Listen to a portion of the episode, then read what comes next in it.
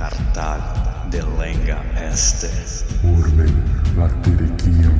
et evenit marmorem reliquit. Vini, vini, vec.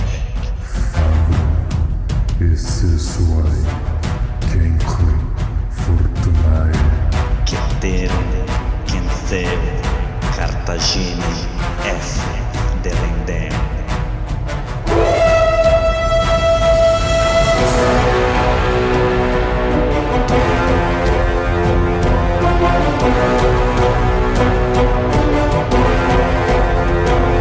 Alô, amigos! Alô, galera! Estamos de volta para o centésimo, vigésimo primeiro episódio do podcast Roma Nua e Crua. Quem vos fala é Bruno Prandi, teu apresentador e editor deste humilde podcast.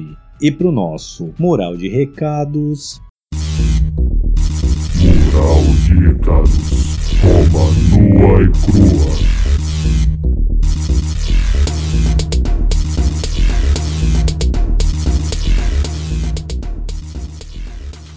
Muito bem, pessoal, quero aqui começar pedindo aquela moral básica para dar aquelas cinco estrelinhas no Spotify, se puder deixar um comentário no Apple Podcast, se quiser fazer uma doação via Pix, tem o Pix Bruno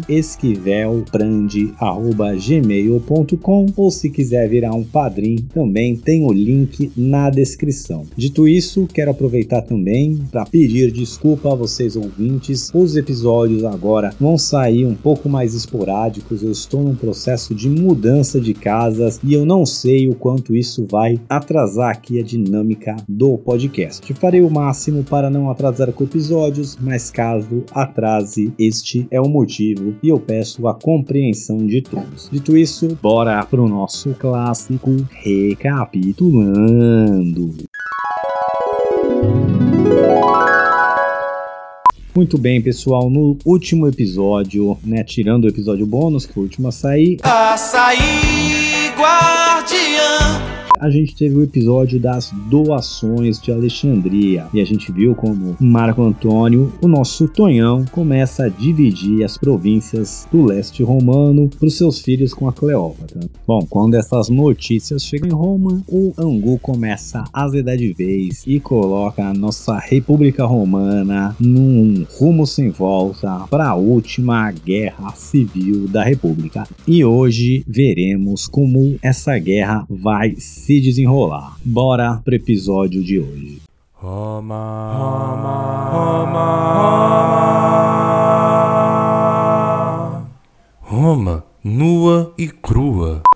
Muito bem, pessoal. Eu quero começar esse capítulo aqui com uma reflexão, né? A gente tá aqui acompanhando a história romana, tá vendo treta atrás de treta sem parar, né? Mas quem ouve aqui a gente desde o começo sabe que os romanos, apesar das suas diferenças internas, sempre quando tinha uma ameaça externa, eles se juntavam, se solidificavam e é isso que os fazia romanos, em certa forma, essa capacidade de união contra adversários externos que os tornava muito fortes. Mas, dos últimos aqui 50 anos, eu vou dizer assim, quase 60 dos acontecimentos que a gente está trazendo essa geração que nasce ali por volta de 90 antes de Cristo, que onde começa as tretas de vez da República, ali onde a República para de resolver suas questões na política e começa a resolver suas questões na espada.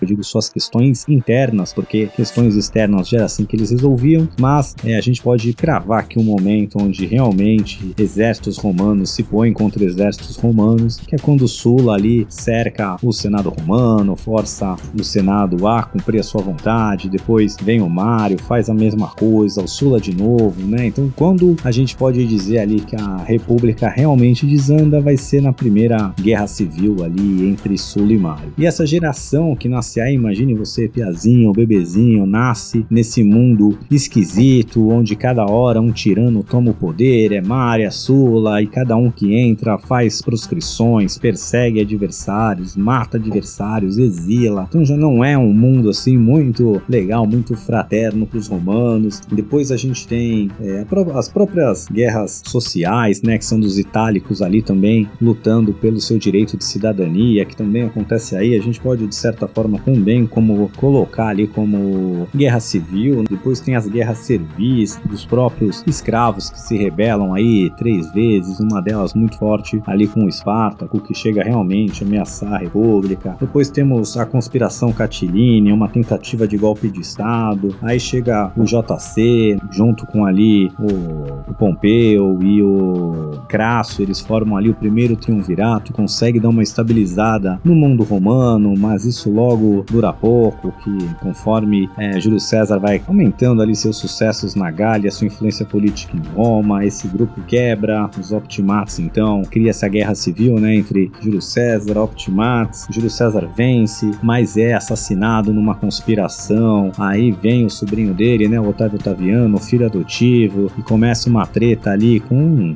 inicialmente o próprio Marco Antônio, que tenta passar a perna dele, aí ele se une com o Túlio Cícero e guerreia contra o Marco Antônio, aí ele percebe que está sendo usado, se junta com Marco Antônio, com outros generais do Júlio César e formam o segundo triunvirato para enfrentar então os libertadores, né, os conspiradores que assassinaram César, vencem essa guerra civil, fica algum grau de estabilidade ali por um tempo, mas logo também tem uma tentativa de golpe de estado de Caio Antônio, irmão de Marco Marco Antônio que tenta dar um golpe ali, tirar o Otávio Otaviano do poder. Isso quase gera uma guerra civil entre o Otaviano e o Marco Antônio, né, colocando toda Roma, mas aí de alguma forma o próprio exército consegue convencer seus generais a não lutarem. Eles então de novo fazem as pazes, fazem as pazes com Sexto Pompeu, filho de Pompeu Magno, que ainda estava vivo e tinha conseguido dominar a Sicília, estava criando uma base de apoio. Aí depois o segundo triunvirato entra em guerra com o Sexto Pompeu.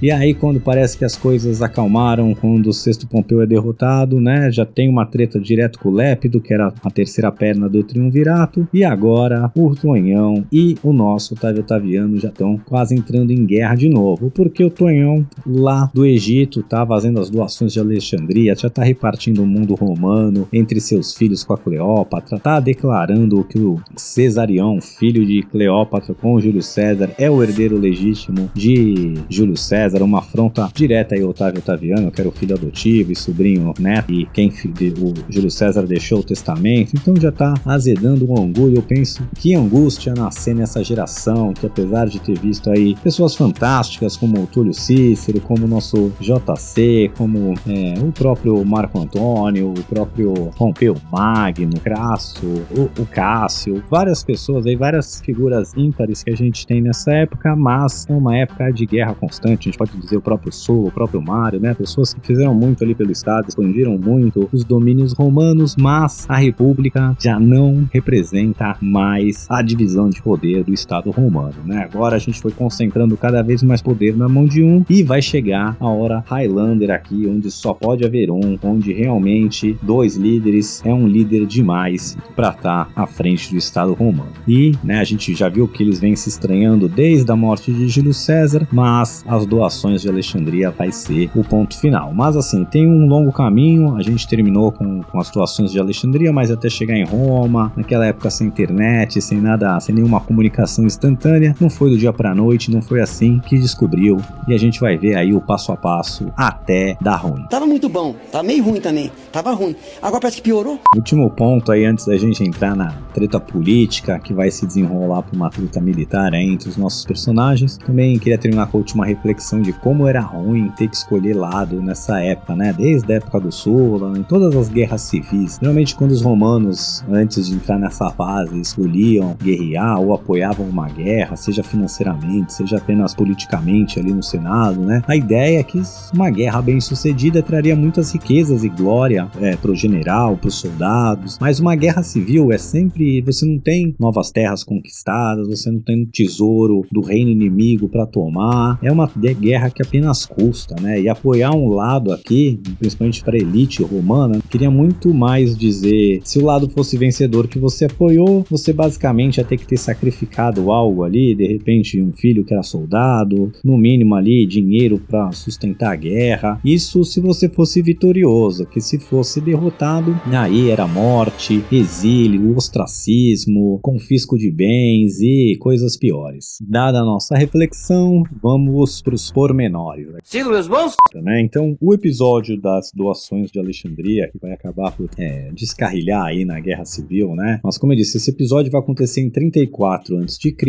naquela época de uma comunicação não tão instantânea como a nossa, não é do dia pra noite que essa informação chega lá, que isso chega lá, mas ali, a gente sabe que, vamos pegar aqui 34 como nosso ponto de partida, né? Onde terminamos no último episódio, com as doações de Alexandria e desenrolando dali. Bom, eu já venho comentando aqui nos episódios, né, que antes mesmo desse fato ficar conhecido, a relação entre Marco Antônio e Otávio Otaviano já se estremecia pelo fato do Marco Antônio estar tá morando e vivendo abertamente ali com a Cleópatra, uma relação extraconjugal, visto que legalmente no papel o Marco Antônio era casado com Otávia, irmã de Otávio Otaviano, né, até na quase treta deles que ocorreu ali no, no Pacto de Brundisium, foi um casamento que selou a paz entre os dois. Mas era uma afronta ao que o Marco Antônio fazia, já que ele morava lá com a Cleópatra, vivia com a Cleópatra, tinha herdeiros com a Cleópatra, fez um, um triunfo em Alexandria e tudo mais. Então o Otávio Otaviano já começava a usar essas causas justamente para, vou chamar assim, bater, mas criticar o Marco Antônio no Senado e perante a população romana, né? Dizia que ele vivia em pecado com a Cleópatra, que ele estava tendo um caso enquanto deixava uma bela cidadã romana como a sua irmã em casa sendo traída. E vale aqui ressaltar que a postura da Otávia, mesmo sendo corna abertamente, ser corno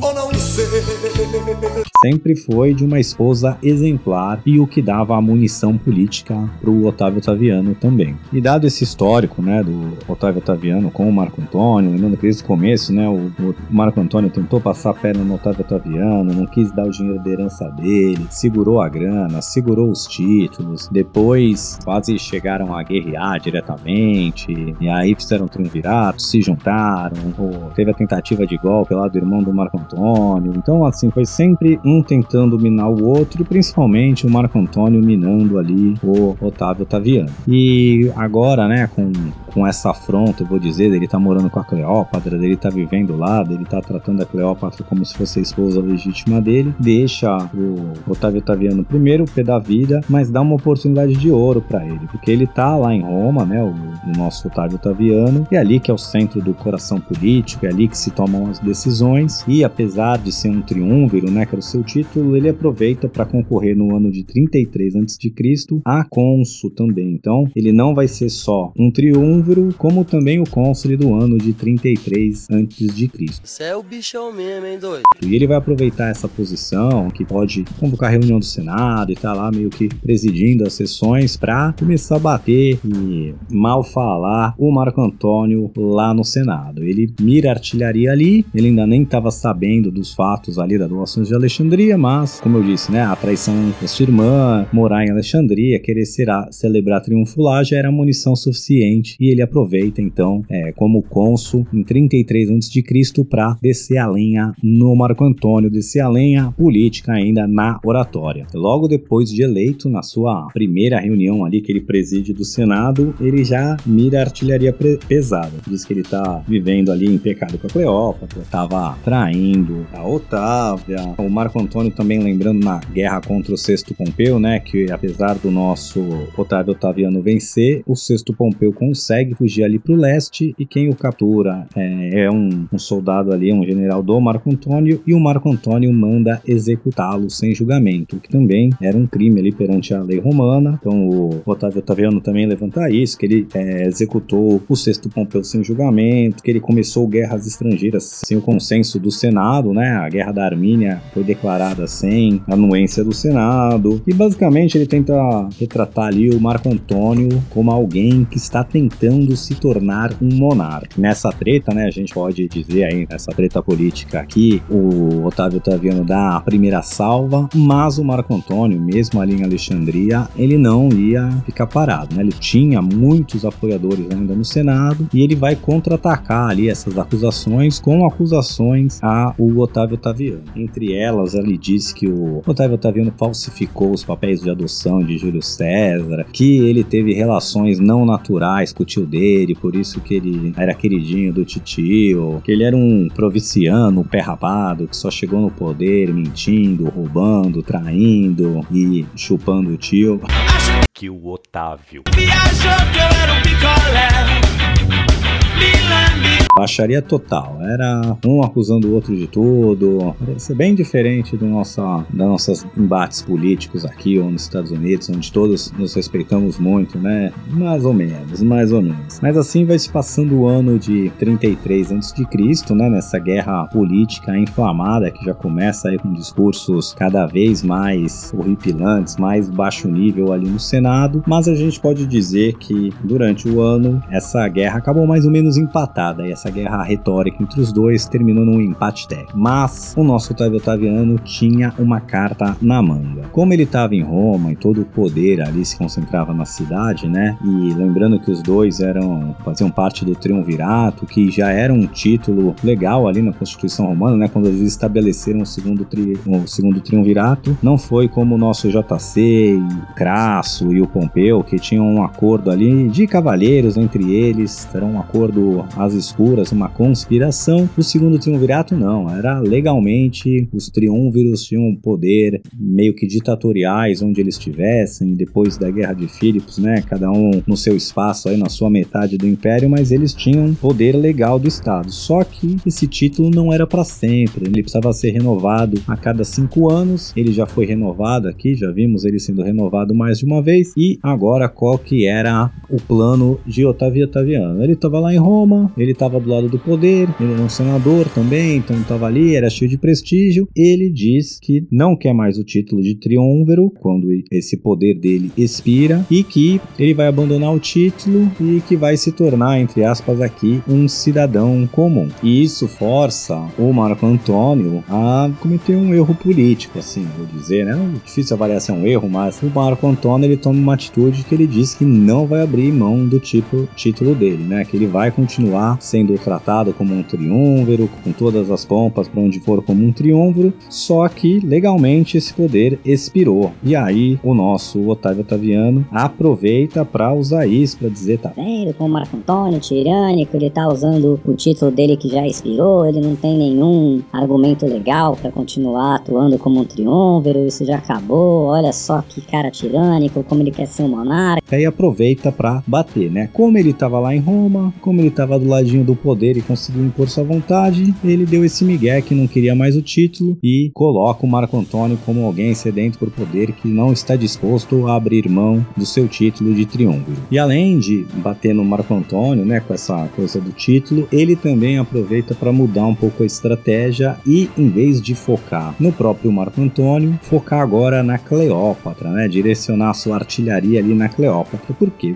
Não sei. Dos motivos, né? Primeiro que a, a sociedade romana era muito misógina, esse já é um ponto. E segundo, que para os romanos verem com maus olhos uma estrangeira, uma mulher, é muito mais fácil do que o Marco Antônio, que goste dele ou não, ele lutou a sua vida inteira por Roma, então é difícil retratar ele como alguém ruim pro Estado romano se o cara tava lá em várias batalhas na linha de frente lutando por Roma. Então ele disse que a Cleópatra enfeitiçou o Marco Antônio, que ela hipnotiza ele, que usa ele como marionete, que ele é só um, um bobo na mão dela e etc. Então ele começa a direcionar essa artilharia e acha que agora tá no caminho certo. Só tinha um probleminha também, né? Como disse, o Marco Antônio ainda tinha muitos amigos em Roma, ainda era a figura mais importante ou a segunda mais importante de Roma e ele consegue ali numa manobra política eleger os dois cônsules do ano 32 antes de Cristo. Então, lembrando que eram sempre dois cônsules, é o Marco, o Otávio Otaviano, em tese já abriu mão do título dele de triunviro e ele deixou, né, do 33 a.C.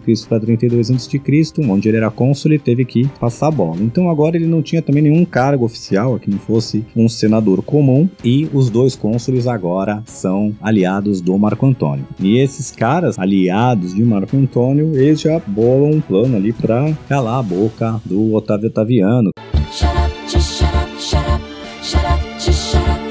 Que vinha batendo no Marco Antônio dia sim, dia também, nele, na Cleópatra. Eles, esses dois cônsules, conseguem passar uma moção ali, censurando mais ou menos o Otávio Otaviano, tirando o direito dele de ficar batendo ali, como ele era só mais um senador aqui, entre aspas, e eles eram os cônsules e tinham apoio dos senadores, essa moção passa e, entre aspas, ali o nosso Otávio Otaviano é censurado e não pode mais subir na tribuna ali para ficar descendo a lenha no Marco Antônio. E nisso o Marco Antônio marca um golaço, porque ele força o Otaviano a se expor. Por quê? O Otaviano então é, pede uma reunião do Senado, né? Ele convoca uma reunião do Senado, lembrando que ele não tinha poder para isso, né? Os cônsules podiam, os tribunos da plebe podia, ele como triunviro podia pedir uma convocação do Senado, mas se ele abriu mão do título, também já passou ali o tempo dele como cônsul. Ele sendo só um senador, ele não poderia chamar unilateralmente uma reunião do Senado, mas ele chama. E não só chama essa reunião, como aparece lá cercado de soldados, de guarda-costas armados, e isso força, o que isso força não, né, mas isso mostra que apesar de supostamente ele ter aberto mão do, do título de triunviro, ele ainda exercia o poder, ele tentou fingir que não. Mas quando abertou, ele foi lá e trucou e falou: Quem manda nessa jossa sou eu. Foi lá armado no Senado, né? O que era uma baita quebra de protocolo, forçou essa reunião sem ninguém ser chamado, né? E sem nenhuma anuência dos cônsules. E essa quebra de protocolo aí pega muito mal. E aí, depois dessa reunião, vou chamar assim, cerca de um terço do Senado abandona Roma e parte para Alexandria, e incluindo aí os dois cônsules, ou seja, levando assim como se fosse o poder executivo, né? O poder executivo legal lá para Alexandria e enfraquecendo ali tanto Marco Antônio como Roma politicamente como um todo. E aí nessa turbulência que o episódio aí das doações de Alexandria vai ser revelado ali dois anos depois de Roma. E como isso acontece, né? Por sorte ali do Marco do Otávio Otaviano, um dos seus generais ali, um alguém de alto escalão ali do Marco Antônio, ele resolve desertar. O Marco Antônio volta para Roma e essa pessoa estava lá, viu o triunfo acontecer, viu as doações de Alexandria acontecer e o Marco Antônio mandou depois, né, que fez aquela proclamação lá que a gente viu no último episódio, ele também documenta isso e manda depositar isso é, no templo das Virgens Vestais, que era onde a elite guardava ali seus documentos. E Otávio Otaviano agora fica sabendo das doações de Alexandria, que é, Marco Antônio está repartindo ali o mundo romano entre ele seus herdeiros e a Cleópatra e tal. E aí era a chance que ele precisava. Primeiro, né, o Otávio Otaviano, então, é, usa disso, fala que tem coisas muito ruins que, o, que descobriu sobre o Marco Antônio, que ele realmente abandonou Roma e que agora ele tem como provar. E ele vai lá até o Templo das Virgens Vestais, manda elas entregarem ali o testamento do Marco Antônio. Elas inicialmente se negam, né, elas juravam é, defender ali o, o templo e as coisas que estavam lá, mas nosso Otávio Otaviano quebra o protocolo de novo, invade na força ali com os soldados, o que é um escândalo em Roma, mas quando ele volta com os documentos e ele começa a ler ali o conteúdo, isso, o escândalo do Otávio Otaviano ter invadido o templo das Virgens Vestais, vira fichinha perto do que estava escrito lá, né? A gente já viu, uma das coisas que estava era as próprias doações de Alexandria, ele dividindo as províncias do leste romana entre seus filhos e a Cleópatra e os seus filhos com a Cleópatra. Tem a questão, né, do Cesarião, que ele que o Cesarião é o filho legítimo, o que pela lei romana era uma impossibilidade, já que a Cleópatra não era romana. É, outra coisa que escandaliza também é que ele proclama né, a Cleópatra como a rainha dos reis, mais ou menos dando o título ali que era dos imperadores partas para Cleópatra, dando a entender que o mundo romano do leste inteiro vai ser subjugado ao Egito e também a Cleópatra. Mas o que mais choca a todos os romanos é que no testamento de Marco Antônio ele pede para ser enterrado em Alexandria Alexandria, não em Roma. Aí foi um golpe tudo demais pro orgulho romano e com essa com esse documento em mãos, né, com todas essas revelações, o nosso Otávio Otaviano então consegue convencer o Senado ou os dois terços do Senado que ficaram ali em Roma a declarar guerra ao Egito e a Cleópatra. E assim, amigos, vai começar o pau de verdade. Mas isso fica pro próximo episódio, porque por hoje é só. Fique com a gente e até